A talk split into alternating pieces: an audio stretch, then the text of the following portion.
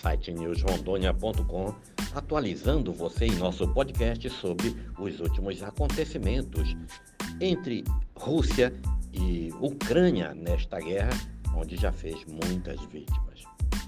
Bombardeios matam 25 em Kharkiv.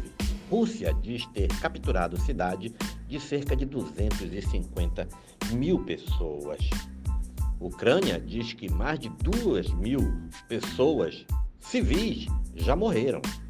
O Serviço de Emergência da Ucrânia afirmou que até 2 mil pessoas civis morreram no país em ataque da Rússia que invadiu o território ucraniano. O número não foi averiguado por nenhum órgão. Na terça-feira, o porta-voz do Alto Comissariado da ONU para Direitos Humanos, Luiz Torcelli, informou que 136 pessoas morreram durante os combates na guerra da Ucrânia desde a última quinta-feira. Ela mesma informou que esse número é subestimado e deve haver mais mortos. Em discurso transmitido na terça-feira, ela disse que entre as vítimas estão 13 crianças. Stephen King, autor de best-seller, posta foto dele mesmo com camiseta de apoio à Ucrânia.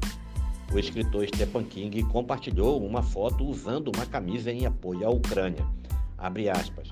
Não costumo postar, postar fotos minhas, mas hoje é uma exceção. Escreveu King. Na camiseta está a mensagem: Eu estou com a Ucrânia. Fecha aspas.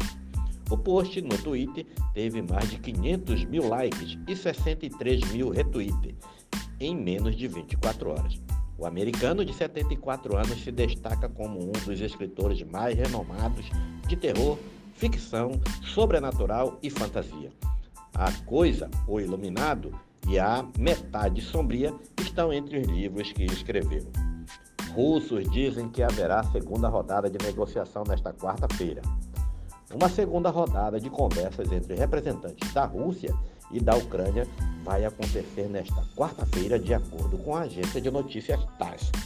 A agência citou um assessor do presidente Volodymyr Zelensky, Olesk Aerostivik, que teria confirmado a retomada das negociações.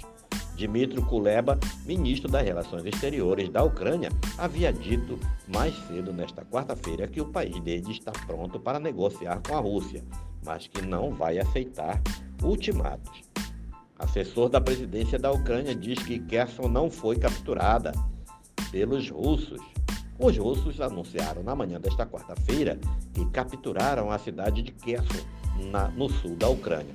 Olesk, um assessor da presidência, Volodymyr Zelensky, afirmou mais tarde que os inimigos não haviam capturado a cidade e que ainda há luta nas ruas de Kherson e também no porto.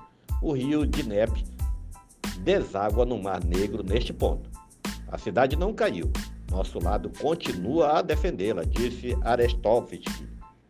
Moeda Rússia perdeu um terço do seu valor em dois meses. A Bolsa de Moscou permaneceu fechada nesta quarta-feira, acumulando três sessões seguidas de suspensão. A Rússia tem adotado novas medidas para limitar o impacto das sanções dos países ocidentais pela invasão contra a Ucrânia. O Banco Russo decidiu não retomar as operações nesta quarta-feira na Bolsa de Moscou, que está fechada desde segunda-feira, com exceção das operações de compra de rublos. A instituição afirmou que algumas operações permaneceriam restritas até sábado, 5 de março. Às 9 horas, 6 horas de Brasília, a moeda russa era negociada a 109 rublos por dólar e 119 rublos por euro. A moeda russa já perdeu cerca de um terço de seu valor em relação ao dólar desde o início do ano. Ucrânia aceita conversar com o russo, mas não ultimatos.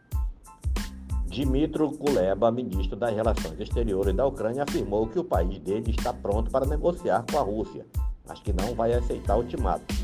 Os russos afirmaram que aguardam os ucranianos para uma segunda rodada de conversas. Mais quatro morrem em Kharkiv desde diz serviço de emergência ucraniano. Mais quatro morreram em Kharkiv na manhã desta quarta-feira, segundo o serviço de emergência da Ucrânia. Anteriormente foi anunciado que um bombardeio havia matado 21 pessoas, de acordo com o governador Oleg Sinegub Bov. O prefeito da cidade de Kharkiv, Igor Terekov, disse que a cidade não vai se render às forças russas e que os seus inimigos estão atacando com frequência pelo ar, inclusive bairros residenciais. Kharkiv é uma cidade onde se fala russo.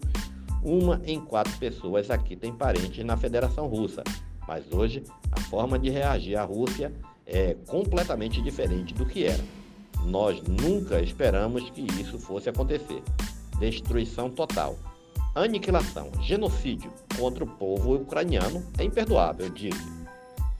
Navalny, líder da oposição russa, convoca protestos diários contra a invasão da Ucrânia. Alexei Navalny, um político de oposição da Rússia que está preso, convocou os russos para protestos diários contra a campanha militar do governo do país na Ucrânia. As manifestações ocorreriam todos os dias às 19 horas e aos sábados e domingos às 14 horas nas praças centrais da cidade. A mensagem foi publicada pelo porta-voz de Navalny no Twitter. Navalny e seus aliados já haviam convocado uma campanha de desobediência civil para protestar contra a invasão da Ucrânia. Navalny foi envenenado no fim de 2020. Ele recebeu tratamento na Alemanha e, ao voltar à Rússia no começo de 2021, foi detido. Ele está preso desde então. Este é mais um podcast do site newsrondônia.com atualizando você.